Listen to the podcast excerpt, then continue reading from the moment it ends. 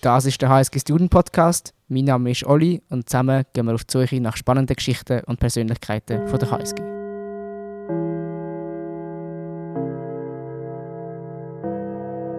Today we talk about a topic that has recently been a bit less in the focus as the current geopolitical situation is very present. But still, this topic we're going to talk about is very relevant. Currently, this October, the Pride Month takes place once again for the third time since 2020. My guest today is Sakshi Goel. She is the head of Pride Month 2022. And besides this certainly intensive project, she also works for a Swiss bank in a graduate trainee program. And she has also, she just told me, finished her business administration studies here at the University of St. Gallen. So I'm very happy that uh, she took the time to join our podcast while also having to manage the Pride Month that is taking place right now. And obviously, the topic we're going to talk about is the LGBTQ uh, topic. So, welcome, Sakshi. Thank you so much, Olivier. Um, Olivier, and honestly, thank you for inviting me, and thank you for speaking in English. I really um, appreciate the the inclusiveness and the fact that you reached out. It was a pleasure to reaching out to you and to getting to know you beforehand. And you know, just as mentioned, Pride Month is just right now taking place. It I think it just just started at the beginning of October. Tell me, how is the energy level? You know, given the organizational burden you are carrying right now.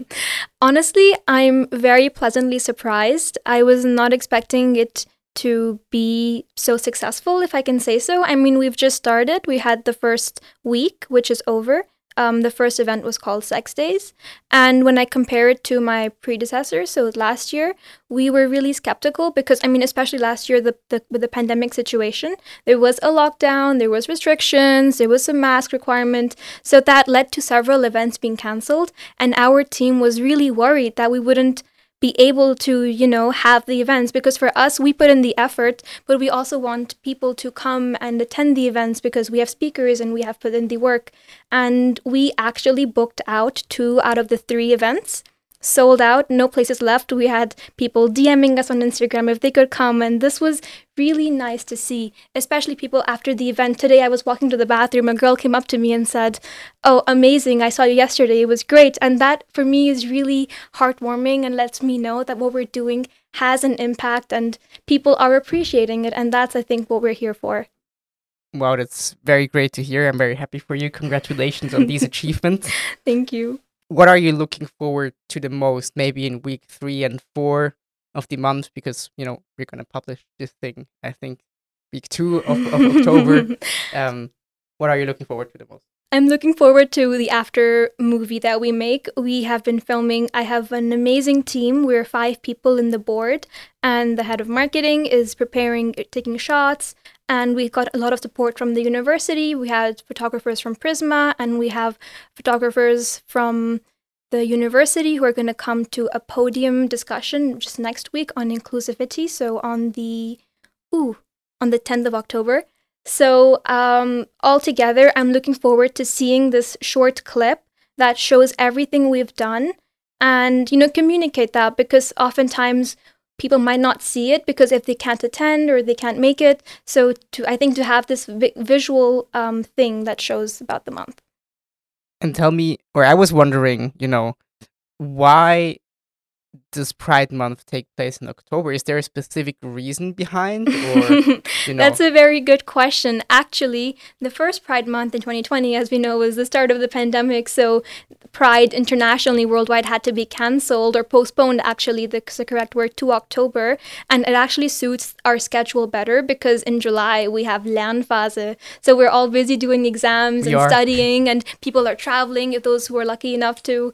So, October just makes sense. In September, you university starts. So it's like you, you have two weeks to settle in and sign up to the events, and we have some time to organize things. And then we start in October. So it works better. And I'm glad we have good weather because I was scared it was going to be cold and freezing and snowing, but you know, it's bright and sunny, and that's great. So tell me about, you know, the KPIs, if you want, of the event, you know, how many people are attending, how many events do you have, and maybe also how did this develop, you know, over um, the last three years? Did you grow or? For sure. I think every year we grow, whether it comes to, for example, the funding, you know, Andreas Oberholzer, he's amazing. He had to really push and fight for this to be there because when you look at it, we have another um, organization called Unigay. So, I mean, I, I, this is not from him. This is what I believe. I believe there might have been pushback, but you already have one um, initiative for LGBTQ plus rights. Why do you want another? But then at the same time, we have like over three consulting clubs. So why not? Like, and Pride Month and Unigay are much different. We are here to celebrate. We're during one month really intensively, and Unigay is more of like a network where you can reach out and have friends who are in the community. That's the way I see it. Um, so coming back to your question, what are the KPIs? Every every year we're expanding. So one sponsoring, we're getting a lot of support. This year, for the first time, we had the support of the city of. Gallen. So we have the university, we have HSG alumni supporting us, we have um, Canton. Gallen, we have the city of. Gallen, we have some corporate sponsorships. Honestly, like it's this thing and then we look at the events, we sold out. Actually, half of our events are already sold out. The majority of them will probably be sold out, not to be egoistic, but it's just the facts. And what else? And yeah, we have over 250 people coming, and that for us is a really unexpected and overwhelming, and we're really happy. So it really seems like, you know, that there is a certain movement that has been sparked at university and maybe also in St. Gallen. Would you support this thesis? Yes, um, definitely. I mean, uh, one organization organization I forgot to mention is us, the Fachhochschule. They're also supporting us this year and this is the first time I actually like talked to some of them last um, yesterday, and they said, oh, they were skeptical because of HSG, and they had a stereotype, and they weren't sure they would be fit in and welcome, and they were really happy to be there, and you know they really appreciated the event, and I think that's what makes it work because we're not just for at the university, yes we are, but we're also you know in the city, we're present. We have we had people who were we had a professor or at the university attending, we had students outside, students at the university, we had uh, people who are activists or just citizens who are coming. So it's quite a wide range of people and we're coming together.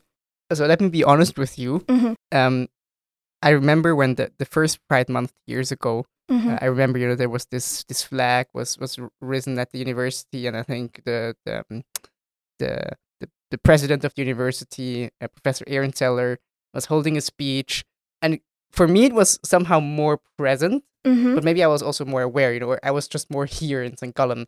Um, so I would be really curious in how did you maintain this um this spirit and and this atmosphere or this movement and how did, did you do like do some specific marketing activities you know prior to the event to raise again or to bring it on the agenda of everybody else That's a really good question. And like I said, I'm looking forward for our after video because that video too, I think, came out two months after the Pride Month was over. So, you know, we'll see. Maybe it happened again this year.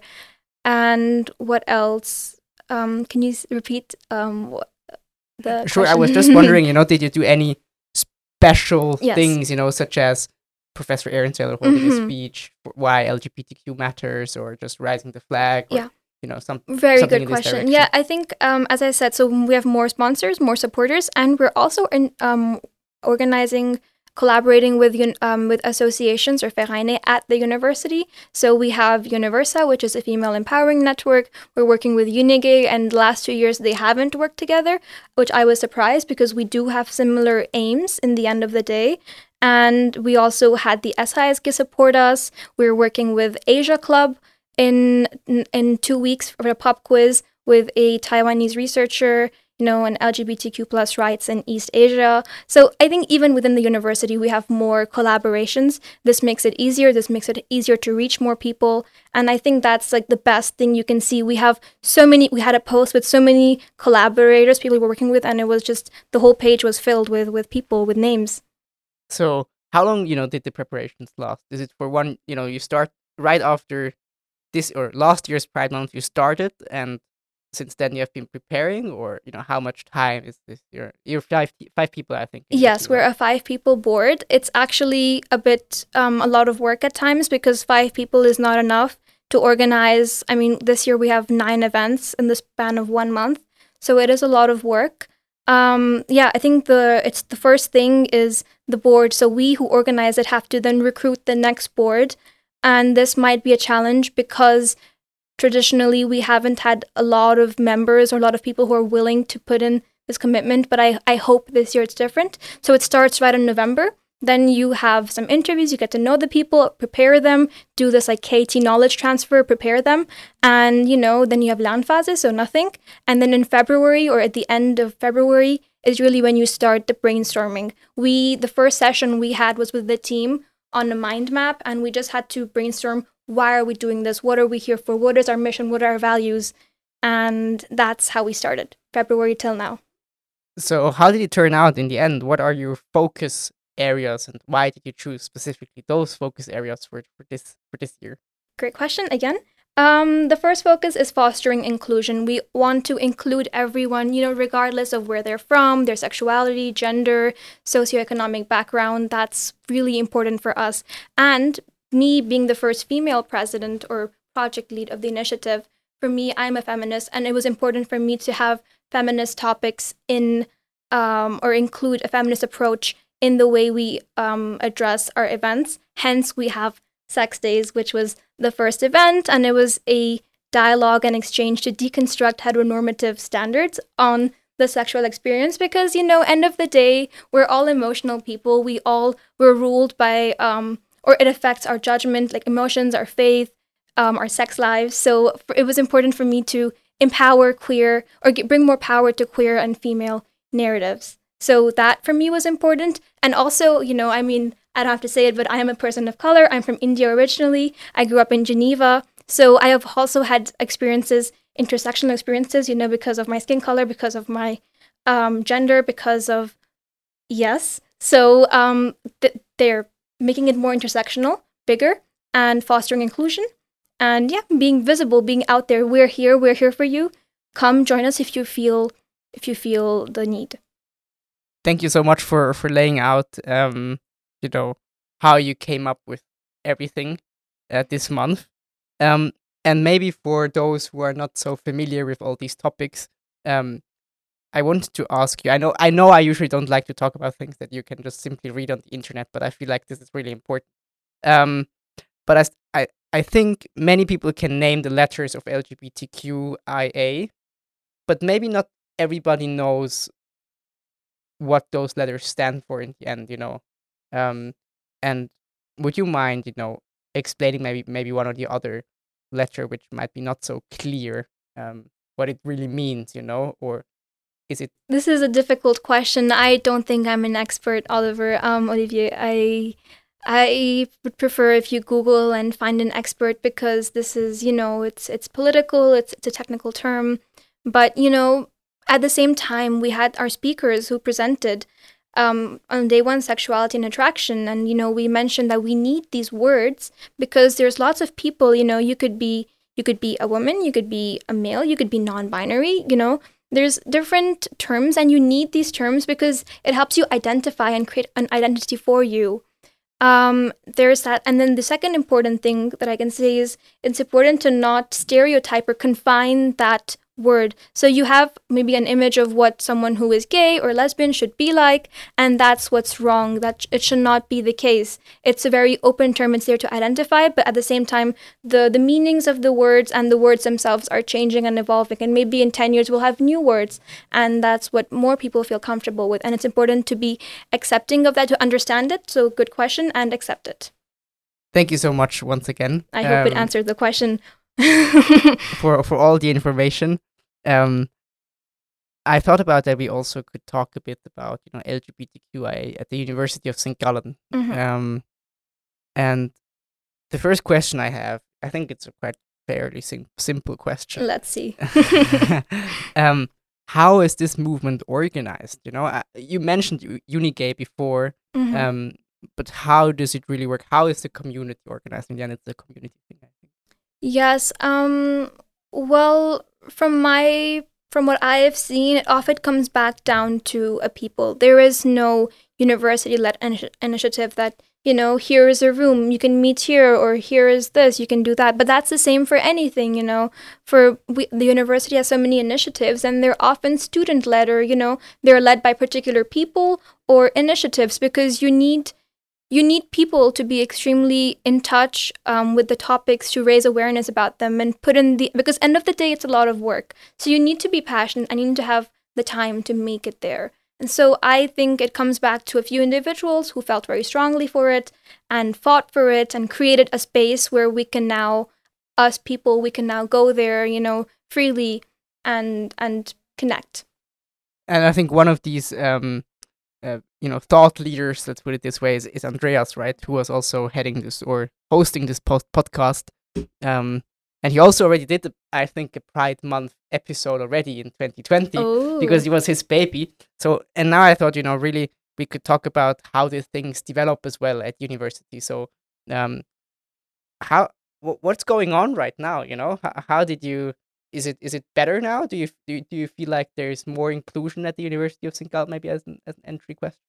Difficult to say. I mean, how much progress has been made in two years? Like, I I would need to have statistics and facts, which I don't. But all You I know, what is your feeling? What you is my feeling? I think Andreas is amazing, and the work he's done has made it easier for us because he's already created a communication channel. People know who we are, they know why we're doing this. So, in that sense, it makes it easier to approach them for help, for support. And that's already a first step. You know, maybe in the ideal world, it's you have it's more university focused, but now I would say it's more student driven in my point of view um and but that's you know that's coming and we're getting there and every i think every day it's it's getting better but there's you know you can always be better Is there something you you're considering, you know, to propose to the university or um or together with the uh, Center for Diversity and Inclusion? Is there you know something specific that you're planning? i will talk about um a good question an initiative that we that pride month supported it was by this um organization initiative called period with a sim initiative and they wanted to have period like pads and tampons and all of the toilets for people who identify as women and i really found that a great initiative because that's you know a pretty minor thing. It's not so expensive when you compare to other expenses the university has taken but it's a really firm step of support to all people who identify as women. So that's an initiative i would love to see. We already have it at the square which is amazing because as a woman you you'd know but also you don't know it can come at any time. It's very uncomfortable. And that small having a small tampon in the bathroom is a really firm sign of- support that you know you you you you feel heard and seen already. Like um so on this period initiative we collaborated with change hub and with universa and pride month. And you know already they they launched launched an initiative that there was a 4.5% luxury tax on any of these female san- sanitary products whereas you know you have caviar and uh, Viagra that is actually has a much lower tax. So when you look at things like this, it, it becomes difficult, and that that's something I really support. And I hope in the new learning center we're building in the city, we'll have it. I hope in all the university toilets we can have it. Actually, I think this in- yeah, initiative was also led by Eva, right? Petkova. Exactly. And yes. she was here in a podcast, Oh, I think, a couple of months ago. So very happy to hear that you know the project because she touched upon the project when we talked about it, and she said, "Yeah, we you know we're, we're get, getting things done, and actually now things are getting got- done." so this I know really they got a sponsorship from NRush and they have so many and people from Change Hub are refilling them and making sure they're stocked. Like that's amazing. Very cool and uh, very nice that you know It comes things are you know the, circle is closed. See, it, it comes so back that- to students. You you notice something that's wrong and you have to be the voice of change. Otherwise, change won't happen by thinking about it or saying, "Oh, this could be better." You have to dedicate the time to it. That's anything. So Yeah. change, you know, happens I think through those artifacts, for example, such as the tampons and the toilets. And it's good that you talk about it because you know us males, we or people who identify as males cannot see it. so thank you for talking about that. And I think another aspect of change is also, you know, the mental thing, you know, um, how we think about these topics. So I wanted to also ask the question, how is your feeling? Um, is the sensitivity of HSG students here at the campus for these topics? And if you exchange with people um, on these topics, what, what is your take on that? Look, I think no one wants to be mean or exclusionary. We're all, you know, we're all millennials or we're, we're, we're, young. We're, we grew up in this modern world. But what happens is sometimes we we don't re- like we we don't mean it in a bad way but we word it in a way that can hurt someone. This is called a microaggression. You say something because you've first seen it on tv or because your mom or dad said it or your grandparents say it and you don't realize i myself you know would say some things. Um for example i call i mean like this is maybe a really extreme example but um, apparently when you call a group of um, females and men guys it can be exclu- exclusionary because you're only referring to the men. But you know small things like oh but that's so gay. These are these are microaggressions that actually have an impact um, on the community and i've heard them quite a lot. So we need to you know be more like increase our tolerance and know realize that these microaggressions should not be said. We should cut them down. Let's talk about this topic. Mhm. um, right after the next game. oh Um, so, as usual, we have this HSG sentences game where I propose you some, you know, the beginnings of sentences which are related to the university, okay and you can just spontaneously finish the sentence. I think today I've prepared six sentences, lovely and um, yeah, I think we can just do that, and then afterwards we'll come back to what you just told me now. That work? sounds good Wonderful. So, let's go. Sentence number one is My favorite study place at the campus is, or Now- was, now the square. I love the co. Otherwise, if I wouldn't have studied in St. Gallen, I would now study in and um, Warwick uh, in London, or sorry, in the UK. and you wouldn't study. Sorry, You wouldn't study if you if you I would, I would, I would be at the University of Warwick in in England. wonderful. And what would what would be the subject as a follow up question? Um, economics. Economics. Won- Wonderful. So I prefer writing paper or exams. Mm, exams. On Spritwoch, not sure whether you hmm are familiar with the expression. You are great. Uh, I would go to House party. about the HSG community. I like particularly The all the associations. my favorite course or professor was Dr. Frederica Gregoratto, she taught a course on the philosophy of um, fashion, bodies, norms, and things. Amazing, enlightening, superb. wonderful. Thank you for your flexibility. Um, I actually also had a course that um, I think that was taught by her, but it was the philosophy of power, and I had it in assessment, and I think it was a couple of years too early for me to un- really understand what it was all about. um, but tell me, what was what was so enlightening? Because I think it's also somehow connected to what Um, we're talking about today. so you know i identify as a female and my sense of dress is you know particularly feminine so to say and we talked on these topics that you know we do subconsciously like if i'm going out what am i wearing if i'm wearing like high heels a stiletto you know the some questions were is the stiletto feminist or for example are women who wear a burqa are they anti-feminist and we really had enlightening conversations about um, the bias in the way we dress and the way we what we wear. Um, what else? trying to think of something. Um, yeah, like the male gaze and how often we don't want to be sexualized, but at the same time it's there. So like really like back and forth and really things high like not high level but like deep level so not just like really apparent things but like subconsciously in within ourselves that we do that we don't realize we're doing and i felt i related to a lot of the points we discussed You said before, you know, this thing is oh to say, oh, this is so gay, for example. Mhm. Um, this is really the subconscious thing as well, right? Yes. And I think it's unconscious bias. Yes. unconscious bias exactly and you know if the, if it happens if you um observe it in your surroundings and or with the people you hang out with how do you you know do you raise it in that moment or how do you you know how can we talk about these things when they happen do you have any strategy you know or or, or think- strategy to how to listen you know I think the best thing is to ask a question because maybe they just said it without thinking about it. Like that's what I meant. You know, there no one is. im- no one wants to be mean. They just say things because they haven't thought them through. That's what that's what I believe. Um, so you know, ask them, what did you mean by that, or why is that gay? You know, why isn't being gay good? You know, you know, make them question themselves, and then make them have this like the reflex because I think end of the day our thoughts are really powerful. We we as humans often tend to overthink or think about the things we do. Um, so let lead them on this journey of reflection, and maybe they'll realize it can be exclu- exclusion- exclusionary, it can be homophobic, and they should not say it.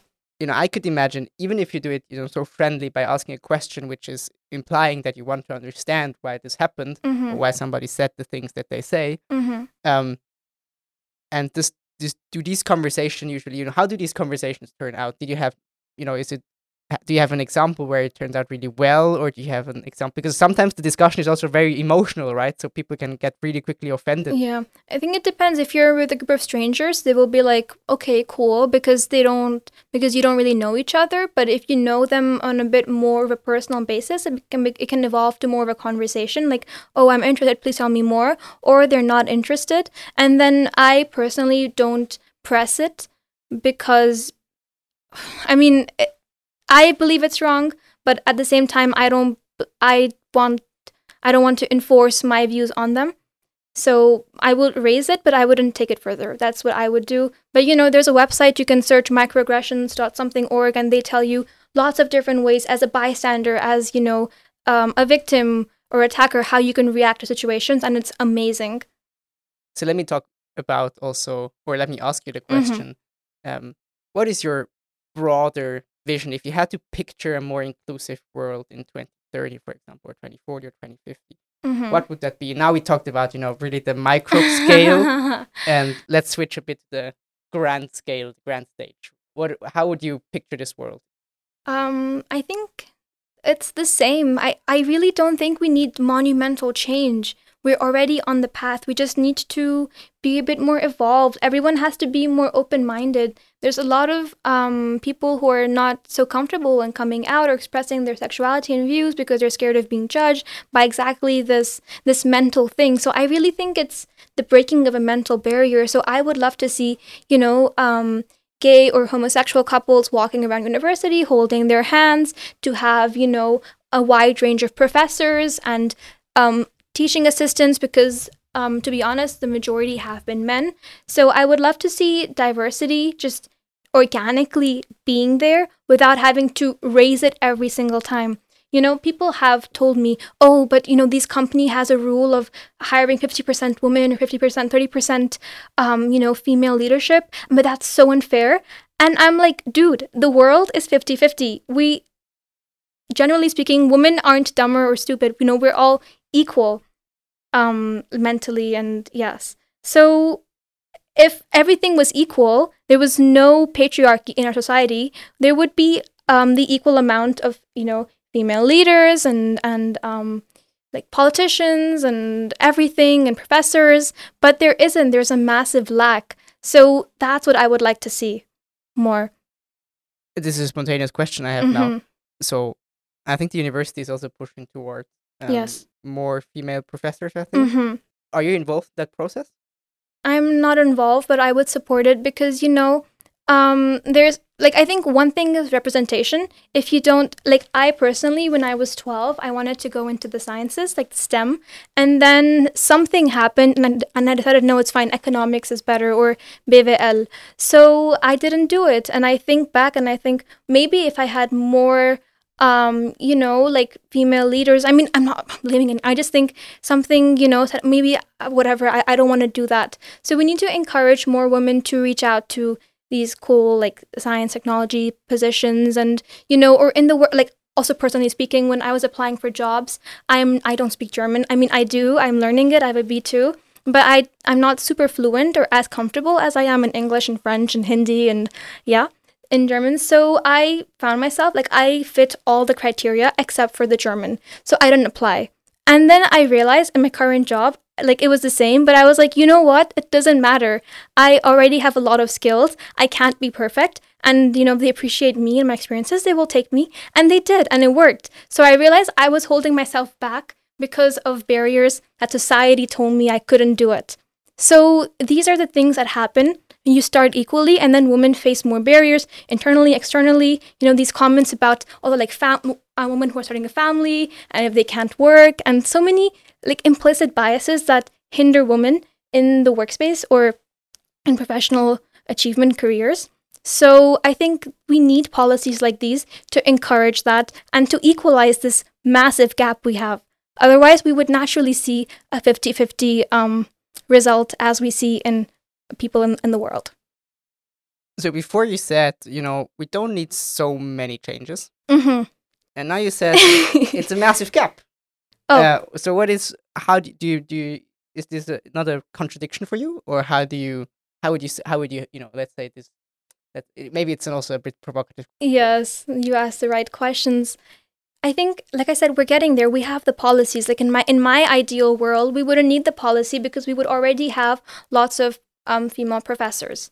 But we don't have that, so we need the policy. Like same right now, we wouldn't need Pride Month or um, you know because some people ask us why isn't there a month for straight people or for example Black Lives Matter, All Lives Matter, and that's not the point. It's because these groups are marginalized and have repeatedly faced discrimination and lesser, fewer opportunities than the more privileged group has, and that's why um, we need we need like you know let's say like you're a mannequin or puppet like we need these strings pulled to equalize the floor because end of the day should be equality.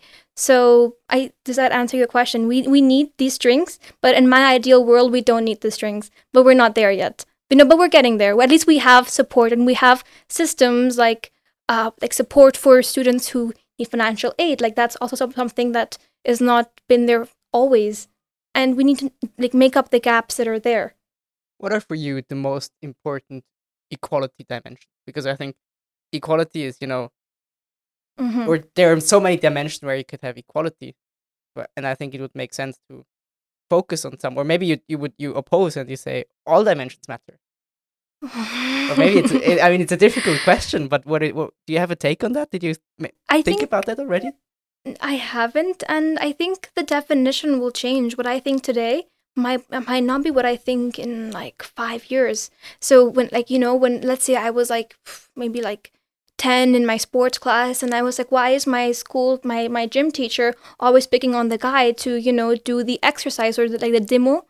Um, why not? Why isn't picking on on women? Because you know the the the sports teacher thought that maybe the women can't do it or are shy. I don't know and in an ideal world it would have been like equal so um your question is Is there What- like a specific dimension, or equality can be in so many dimensions, right? yes and somehow we have to focus on some, right? And currently, you would just say it's basically, as I as I Mhm. understand it, it's basically an, a conversation between society in within Mhm. society to define which dimension we should focus on. but you know we're we're we're 7 billion people on the on the planet. We don't need to focus on one thing. We have so many people. We have so many groups. I mean there's inequalities everywhere. And i don't think we i have the right to say one is more important than the other. I feel passionately for this so i promote that's, that's why i'm here. Someone else might think differently and they promote like sustainability is a massive topic you know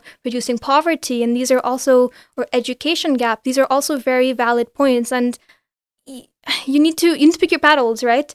You you choose what you feel most passionately for because it comes back to that what you believe strongly in. And that's what leads you to take action. You you just mentioned it, you know, pick your battles, right? Mm.